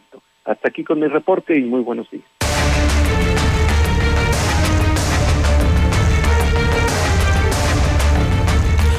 Ahora vamos a la información policíaca más relevante y de hecho Alejandro Barroso tiene información de última hora. Un tremendo accidente allá por el norte de la ciudad que ha ido a reportar en vivo. Alejandro, buenos días. ¿Qué tal, Toño? Muy buenos días, tengan todos ustedes. Efectivamente, estamos hablando otra vez de la curva de la muerte, la curva maldita de la Universidad Autónoma de Aguascalientes, que ha cobrado una vida más en el lugar de los hechos. Te platico que los con, el conductor de un vehículo Mazda 3 color tinto de modelo muy, muy reciente perdió la vida luego de que al circular sobre Avenida Aguascalientes en sentido de circulación de sur a norte por el exceso de velocidad antes de entrar a la curva como si fuéramos nosotros hacia la, hacia la calle o Avenida Universidad pierde el control de este vehículo y para su desgracia se va a encontrar con un arbotante que sostiene eh, un poste de alumbrado público. Con ello hace que este hombre salga literal volando por los aires y caer en su toldo. Desgraciadamente de este hecho, pues estamos hablando que es un hombre entre 25 a 30 años la persona que pierde la vida y que inclusive se encuentra prensado en el lugar de los hechos. Uno de sus brazos tras las volteretas pues salió salió por lo que es el quemacocos lo que generó que este hombre pues esté prácticamente atrapado entre los fierros retorcidos. Elementos de rescate urbano de la Cruz Roja y paramédicos también de la misma corporación, asistidos por personal de Licea, ya se dieron cita en este lugar y lograron rescatar a una joven mujer, la cual se encuentra de verdad gravísima en este momento, eh, dependiendo ahora luchando con ella misma para salvar su vida. Te comento que lo que es Avenida Aguascalientes, en el tramo que comprende de Avenida Guadalupe González, en el desnivel que está en este punto de Aguascalientes, hacia lo que es Avenida Universidad, pues se encuentra totalmente cerrado el sentido de circulación de sur a norte, ya que en este momento pues se encuentran trabajando los elementos de la Fiscalía General del Estado del Grupo de Homicidios, motivo por el cual pues permanecerá cerrada aproximadamente una hora más a la circulación este punto para que tomen las vías alternas como lo puede ser, como les digo, Guadalupe González hacia Convención y desfogar el tráfico hasta lo que es la zona norte de Aguascalientes. Asimismo, ya también se trasladan elementos de la Dirección de Investigación Pericial, pues para hacer la, el trabajo de campo, la, lo que es la criminalística de este lugar y determinar qué fue lo que sucedió. Aparentemente el exceso, de, bueno, no aparentemente, el exceso de velocidad y las bebidas embriagantes, Toño, es lo que provocan que este vehículo pues terminara totalmente deshecho y en el cual pues tengan que en un momento más intervenir nuevamente los paramédicos para liberar a este joven. Cabe hacer mención que ya están identificados, pero las identidades no han trascendido, ya que hace un momentito antes de trasladarnos ya para el edificio inteligente, estaban arribando pues eh, familiares de estos jóvenes, quienes ya lo tienen identificado y desgraciadamente pues confirman que sí es el vehículo de sus familiares.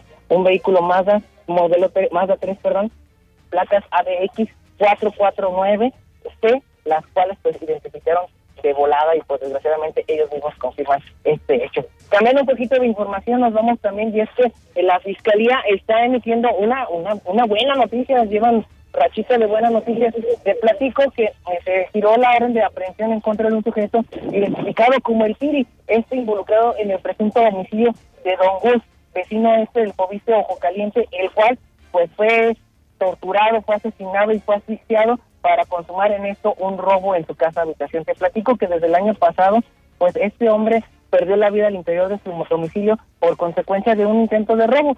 Él, don Gus, presumía que podía haber tenido centenarios, eh, monedas de plata en su domicilio, motivo por el cual estos criqueros, estos drogaditos malditos que señalan los vecinos como un verdadero lastre, dicen que se metieron a lo que es la casa habitación de don Gustavo, lo mancillan, lo amarran, lo atan lo golpean y finalmente termina este hombre por asfixiarse. Un juez de control ha girado la orden de aprehensión y el internamiento de este sujeto, el Piri, el cual pues ya lleva durmiendo al menos dos noches en el cerezo para varones de la salida a Calvillo, con lo que se espera que en el juicio que va a durar eh, pues al menos dos meses más en lo que complementan la investigación, los elementos de investigación, en, en lo que este sujeto, el Piri, permanecerá recluido tras las rejas en espera de que en la segunda audiencia, ya una vez formalizados los delitos y los cargos, pues ahora sí vengan los beneficios de este sistema bendito judicial o caiga sobre este delincuente todo el peso de la ley que se está pensando que puedan tener una sentencia no menor a 40 años de prisión. Por el momento, Toño, es la información más importante en materia política. Muy buenos días. Muchísimas gracias, Alejandro. Qué lamentable este accidente que acaba de suceder allí en la curva, la, ¿sí? la curva maldita. Esa curva ha cobrado muchas vidas. Pero bueno, no le echemos la culpa a la curva. Eso es una tontería. No, no, no. El problema es el exceso de velocidad. Definitivamente una muy mala compañía, el exceso de velocidad y las bebidas embriagantes. Ahora es momento de saber cómo proteger nuestro patrimonio, de cómo proteger a nuestra familia. Y para eso Solamente existe una empresa seria y responsable en Aguascalientes que sabe cómo hacerlo y brinda la asesoría constante y permanente para estar seguros todo el tiempo. Estamos hablando de seguridad universal. Y tenemos en la línea telefónica a Gustavo Morales para que nos platique cuál es la oferta de hoy, porque definitivamente hoy tiene que haber oferta. Mi querido Gustavo, buenos días. ¿Cómo estás, Toño? ¿Y me comprometes? ¿Cómo ah, por supuesto, faltaba más. Sí, sí. Necesito que mi audiencia tenga beneficios sustanciales, mi querido Gustavo. Así que. Oye, me di cuenta, me vinta la Sí, te va a costar. Esta llamada te va a costar, mi querido Gustavo. Me di cuenta, mi Toño. Bueno, pues este, fíjate, una semana te lo platicaba hoy el jueves. Este, la gente pensó bien, yo creo que van a salir de puente porque fue un instaladero tremendo. La gente cada vez más consciente que esto es una inversión que hoy se volvió indispensable. No es un gasto gasto cuando regreses de tus vacaciones o de donde hayas ido y veas que ya no están las pantallas y veas que ya te abrieron tu casa, eso sí es gasto. Y te digo, con una mínima inversión eh, te, proteges perfectamente bien. Te decía yo de, sigo insistiendo mucho yo en lo más mínimo, Toño, que es el, sensor de puerta. Tú puedes poner un sensor de puerta, eh, la tecnología esta se llama stand alone, funciona sin, sin un panel central, ese es su panel central, este, funciona solo y te manda en cuanto te abren la puerta te manda una señal a tu celular. Puedes reaccionar de mil maneras, cosa que de otra manera pues nomás reaccionarías con el coraje de volver y, ver que ya no funciona. Eso desde el mínimo, ¿no? Y te digo, grandes promociones en paquetes hasta de 8 o 16 cámaras que, que, lo hacemos eh, muy seguido este, este tipo de instalaciones. Y eh, hoy, hoy te voy a anunciar dos cosas importantes. El lugar por donde más entra la gente a, a las casas es por la puerta principal. No creo que se se suben por los hoteles muchas veces, pero el principal lugar, 99% es por la puerta principal. Y se pueden meter con engaños, escondiéndose para que no veas quién es. Y entonces este, este fin de semana voy a aprovechar para eso, para vender eh, dos, dos productos que tenemos. Uno de ellos es el de el, el videoportero, que es que te tocan en tu puerta, en el videoportero. Se va directamente la señal a tu celular y, y, al, y al timbre que te pusimos adentro. Entonces, muy fácil. Eh, que la gente vea, que, tú ves en tu celular quién está tocando y tú ya decides si le abres o no le abres a esta persona. Con una gran ventaja, puedes estar inclusive de vacaciones y el, y el, el que toca la puerta no sabe que no estás en casa y le contestas como si estuvieras ahí. Ese producto por solo 1999 instalado el videoportero. Órale. 1999 ya con su timbre este... Oye, pero está, está de lujo eso. Es decir, o sea, yo puedo estar vacaciones, puedo estar en Timbuktu, puedo estar en Rusia, pues, buscando la vacuna de Sputnik. Y si alguien timbra en mi casa, en el celular me va a aparecer la cara del vato y le puedo contestar. La cámara, de afuera estará siempre grabando. Eh, para que veas quién estuvo este, rondando por tu casa y verás quién se tocando y tú le contestas, le picas un botón y dices quién y bueno pues ya ya, ya te contestará. Excelente, excelente. Este, entonces, eso ayuda muchísimo para que, para que el, si, la idea es robar, pues, que sepan que tú, crean que tú estás ahí. Exactamente. ¿Y cuánto cuesta? 1999. Y tengo otro, bueno. que es ya un videoportero. Tú pregunta en donde tú quieras videoportero, ese sí es alámbrico, eso es lo que hablamos. Trae una pantalla de 7 pulgadas que para dentro de tu casa se pone regularmente en la, cámara principal o en la cocina. Eh, y eh, te digo, este, este ya es un videoportero eh, alámbrico. Este lo que hace es tú timbras, lo verás en la pantalla adentro, pero con la gran ventaja de que puedes abrirle la puerta desde, desde, desde dentro de tu casa a esta persona sin la molestia de pararte a abrir, ¿no? Que eso es muy molesto. cómo faltan timbres en Aguascalientes. Yo que ando tocando en las casas, siempre ando tocando en las puertas con una moneda, porque la gente no se decide por eso. Cierto, muy cierto. Y, entonces te proteges, este, te ayuda muchísimo a protegerte para saber quién es el que está tocando, y ya tú tomas la decisión. Ese te cuesta ya instalado 2.999. Pregunta en cualquier lado, no vas a encontrar uno por menos de 7, 8 mil pesos, un video por pro con pantalla. Bueno, Oye, excelente, excelente, Gustavo. Definitivamente, estas dos soluciones definitivamente nos acomodan muy bien, sobre todo en Aguascalientes, porque se han dado los asaltos, se han dado los robos de una manera exponencial, pero sabes que ya nos están robando con todo y personas dentro de casa. Entonces, poder prevenir eso desde mi teléfono es una maravilla. Pues nomás imagínate, Toño, dábamos cuenta antier de que fue vinculado al proceso el, eh, uno de los tres que se metieron a robar a casa de este señor viejito que lo terminaron matando. Sí, así es. El que tenía monedas en su casa. Entonces, es tan fácil que a ver, a, ver este, porque él les abrió la puerta, no hay otra forma de que hayan entrado, no había violencia en la chapa. Entonces, este, eh, con, con, un dedo puedes solucionar todo, abro, no abro, eh, y, y grabado siempre quién pasó por tu casa, ¿no? Sí, no, y, y peor todavía la historia, me quedó Gustavo, ni tenía monedas, era falso, era una idea loca, lunática que tenían estos tipos. Ese es el riesgo precisamente, que la gente, o sobre todo la bola de cricosos que andan allá afuera, se pueden hacer una idea equivocada y van a querer, te, nomás te ven tantito y van a decir, ese trae dinero. Y ya se hicieron la idea de que te van a saltar, de que te van a robar, y el poder prevenir que estas lacras entren a tu casa mediante la tecnología que tú nos ofreces es absolutamente increíble y obligado comprar en Seguridad Universal. ¿Cómo le hago para que me puedas dar asesoría e informes de estos productos y cómo le hago para que me hagas llegar el catálogo completo? Mandar un, WhatsApp al 449-111-2234, 111-2234, más de 150 productos que son la solución para lo que tú necesitas de seguridad. Porque digo, no solamente vendemos cámaras o cercos, es lo que tú necesitas cada, cada persona, cada casa es diferente. mucha gente se confía, por ejemplo, cuando me dicen, no, por arriba no le ni le cheque, joven, porque ya tengo una reja. Te puedo mandar todas las fotografías que tengo de rejas abiertas por, los ladrones. No, hombre, te pegan unos trancazos. Nomás es que hagan un hoyito y despídete de tus cosas porque se van a ir por ahí. He platicado historias de a tu señor en la gremial que le bajaron un millón de pesos en cosas, nomás con un agujerito que hicieron ahí en la, en, la reja de la azotea. No, qué barbaridad. no hay como protegerte con tecnología. Para eso la caridad, Antonio. Correcto, entonces 449-111-2234. Lo guardo en mi teléfono, le mando un WhatsApp y tú de regreso me informas, me asesoras y me mandas todos los datos de cada uno de los productos. ¿Es correcto? Es correcto. Te mando todo mi catálogo y tú eliges entre lo que estás buscando y lo que crees que necesitas y ya te asesoramos en el momento de la instalación si realmente eso te protege. Excelente, mi querido Gustavo. Muchísimas gracias.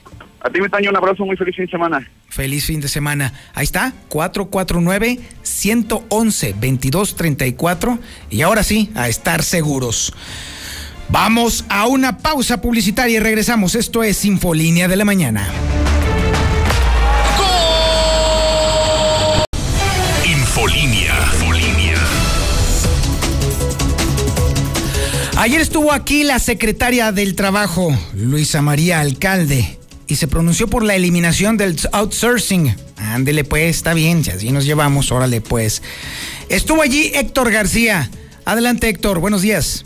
¿Qué tal? Muy buenos días. Defiende la secretaria del Trabajo y Previsión Social Federal, Luisa María Alcalde, la eliminación del outsourcing. En visita al Estado dijo que dicha figura cayó en abusos por parte de los empresarios, añadiendo que se podrá aplicar este esquema sin que se utilice para la evasión de responsabilidades de los patrones, así como también urge a los diputados federales a darle celeridad al tema y aprobar esta reforma.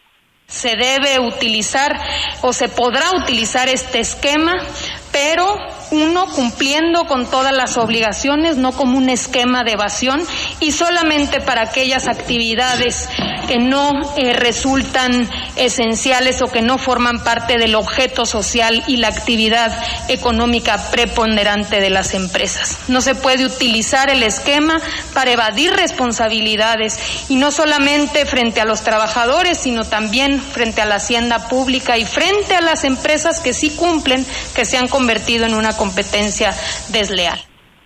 Hasta aquí con mi reporte y muy buenos días. Muchísimas gracias, mi estimado Héctor. Y mientras tanto, mientras la Secretaría del Trabajo hablaba mal de los empresarios malditos y marranos, pues ¿qué cree? Había maestros que se estaban quejando de que la federación no les paga. Y eso fue aquí en Aguascalientes, información que tiene Lucero Álvarez. Adelante, Lucero, buen día. Así es, Toño, muy buenos días. Incluso, bueno, se manifestaron por varios motivos. Uno de ellos es la falta de sueldo desde hace varios meses, pero la segunda y no menos importante es que no les han entregado estas plazas docentes, de las cuales están peleando incluso desde el año pasado. Es un trámite que ha quedado inconcluso y que sí, gran parte de esto depende de la federación, pero aseguran que también en el Instituto de Educación no les han apoyado para concluir con el mismo. Así que por ello ayer salieron a manifestarse y terminaron en la explanada del Instituto de Educación. Escuchemos el reclamo de los docentes. A nivel nacional están participando estados de Baja California, Tabasco, Puebla. La mayoría de los estados lo hicimos hoy a la misma hora para tener un mayor impacto y que las autoridades federales, primera, nos escuchen y segunda, nos resuelvan. Ya, ya lo exigimos que nos resuelvan pronto porque esto, este movimiento lo, iniciamos, perdón, desde el mes de octubre. Entonces, digo, ya estamos desesperados porque exigimos que, que concluya el proceso para poder que nos entreguen nuestras plazas. Y es que aseguró que les quedan muy pocos meses para que los resultados de los exámenes que comenzaron a realizar el año pasado aún continúen vigentes. Esto tienen hasta el próximo 31 de mayo para que puedan utilizarlos y para que puedan terminar este procedimiento. De lo contrario, pasarán un año más sin que puedan acceder a una plaza docente. Hasta aquí la información. Muchísimas gracias, Lucero Álvarez. Ahí tiene usted en casa de Herrero cuchillo de palo. Ay, no puede ser posible, pero bueno, así están las cosas, así suceden. Y ahora nos vamos con Don Beto. Y es que ya es el momento de saber qué podemos hacer a favor de nuestra ya muy precaria salud. Ahora sí, nuestra vejez nos está alcanzando, las arrugas se nos están haciendo cada vez más profundas, nuestros estómagos ya no aguantan ni siquiera un vaso con agua. ¿Qué podemos hacer a favor de la salud de los reporteros que cada vez la tenemos más deteriorada, mi querido Beto? ¿Qué onda? Buen día. Mi buen Toño Zapata, muy buenos días para ti y las personas que nos siguen a través de las multiplataformas.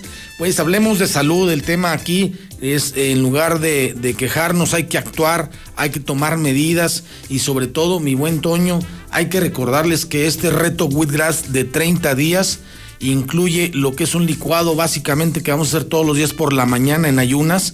Y pues obviamente le estamos haciendo este llamado a aquellas personas, por ejemplo, que hacen ejercicio extremo, atletas de alto rendimiento, para que conozcan el wheatgrass, que es una proteína totalmente natural, como ya lo hemos comentado, pero sobre todo, mi buen Toño, aquellas personas que se sienten embaradas, que comen cualquier cosa, que ya le tienen incluso miedo a los alimentos porque dicen, ay, si como esto me voy a sentir como que estoy muy satisfecho y no puedo dormir. Las gentes que traen incluso insomnio, aquellas que se les inflaman los pies, que traen procesos varicosos, que ya no los aguantan, procesos obviamente de hemorroides, gente que básicamente no trae una calidad importante en su química sanguínea, ya no hablemos de diabéticos, de hipertensos, la gente que trae por ahí el tema de la asiática, gente que está sufriendo hoy por hoy y que piensa que es un castigo divino, mi buen Toño, estamos en el mes 3, prácticamente llegando a la mitad del mes 3 cuando apenas iniciábamos en enero y eran los, los propósitos de año, de año nuevo y los retos. Ahora ya vamos para el primer tercio del año. ¿Y cómo anda su salud? ¿Sigue con ese malestar, las dolencias, las articulaciones, la riuma? Todo lo que usted me diga al final de cuentas, le voy a decir una cosa. Si usted no tiene una salud óptima, si no tiene un plan nutrimental, si no tiene una proteína de primera mano como es el wheatgrass, recuerde que el cerebro, y los músculos son proteína.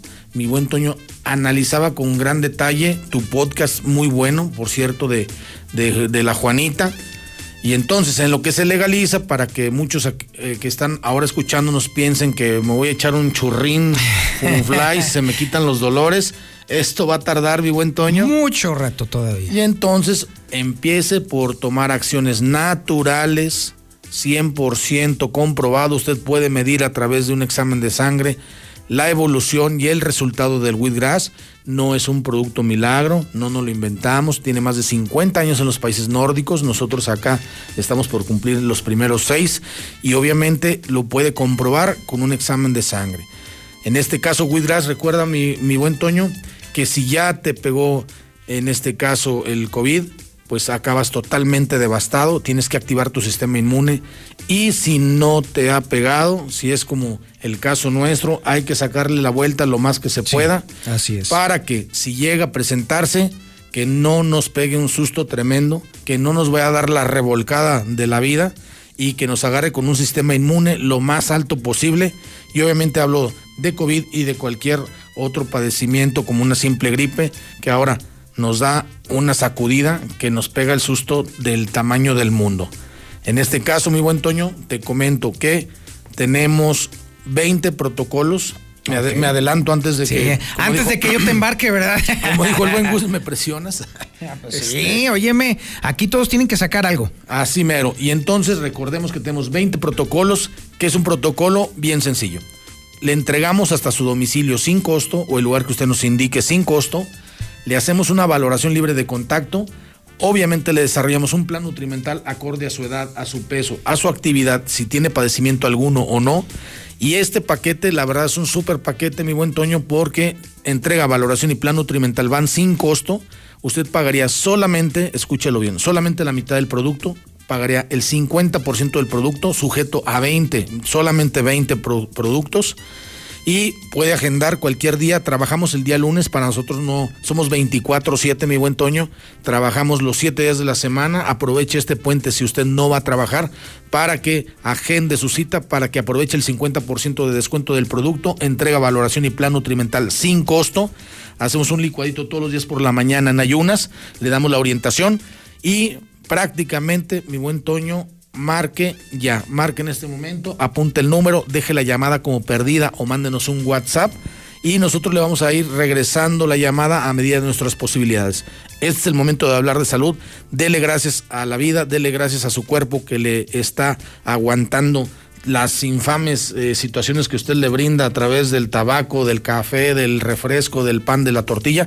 Dele gracias, dele sencillamente mantenimiento a través de este producto que se llama Wheatgrass, que es una proteína natural y que no se contrapone a tratamiento ni medicamento alguno. El número, A ver, mi buen venga, a ver, sí, porque es lo que te iba a preguntar. A ver, está muy bonito, 20 protocolos, todo ese asunto, pero a ver, ¿cómo te. A ver, ¿a dónde llamo? A ver, va- para apuntarle, déjame saco mi papel, déjame saco mi pluma o más bien mi teléfono. A ver, venga, ¿qué onda? ¿A dónde te llamo? Márqueme en este momento. El teléfono es bien sencillo. La clave helada ya la sabe. 449. Grábese mejor este número. 266 2558 266 2558 Es el número de la salud. Mande un WhatsApp. Marque ahora, deje la llamada como perdida. Nosotros la vamos a ir regresando a medida de las posibilidades. Solamente 20 productos, 50% de descuento. 266 25 58 266 25 58 en un momento más al 155 81 92 le regresamos su llamada. Ándele. agéndele. Pues, trabajamos de lunes a domingo 24 7 en el tema de la salud no hay que escatimar mi buen Toño. Sobre todo no hay que bajar la guardia porque hoy pensamos que con el tema de esta eh, polémica vacuna ya se quitó. La realidad es que tardaríamos más de ocho años en estar todos vacunados si bien nos va exactamente, o sea, si todo funciona como hasta el momento está funcionando, en quizá en ocho años, pero la no le vida es muy canija, sí. Si no le agarra el resfriado haciendo filas a las 3 de la mañana. Es o antes, correcto. Pues ya la libró. Háblenos 266-2558. Esta es el- la línea de la salud. Y como siempre, comprometidos con esta casa editorial, agradecidos con el espacio y obviamente comprometidos con usted. Muchísimas gracias, mi querido Beto. Y ahora es momento de irnos a la información nacional e internacional con Lula Reyes. Adelante, Lulita. Muy buenos días. Gracias, Toño. Muy buenos días. Diputados del PRD denunciaron a López Gatel en la FGR tras pasear en la Condesa. La denuncia fue por poner en riesgo la salud de la población a pesar de dar positivo en la prueba de COVID. AMLO anuncia descubrimiento de campo petrolero muy grande, grande, grande en Tabasco. Adelantó que el próximo 18 de marzo, día de la expropiación petrolera, estará en su natal Tabasco porque se descubrió este nuevo campo petrolero. El jefe Diego está dispuesto a revivir el debate con AMLO en la mañanera. Diego Fernández de Ceballos aseguró que iría de mil amores a visitar al presidente López Obrador a Palacio Nacional a la menor provocación. Se vendieron cinco de las 19 aeronaves subastadas por el gobierno de México. cuatro de las cuales fueron vendidas a más del doble de su precio inicial. Ratifican candidatura de Félix Salgado Macedonio. Gana la segunda encuesta interna de Morena. Hay toro, celebra el abanderado de Morena, quien hoy formalmente arranca su campaña en Acapulco. En información internacional de última hora, arrestan a la expresidenta interina de Bolivia, Janine Añez. La expresidenta interina de Bolivia fue detenida en horas de la madrugada de hoy sábado, así lo confirmó el ministro del gobierno boliviano Eduardo del Castillo en un mensaje en Facebook.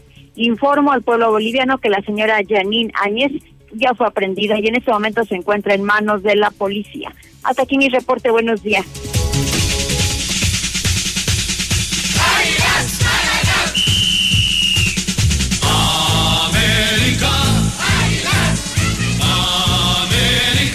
Ay, no, qué tragedia es cerrar este programa con esta cochinada, pero en ¿Por qué fin. interrumpe? Deje el himno, déjelo. súbale, No, por el amor pago, de Dios, déjelo. no, no, no. Bájale al, micrófono, señor. Águilas.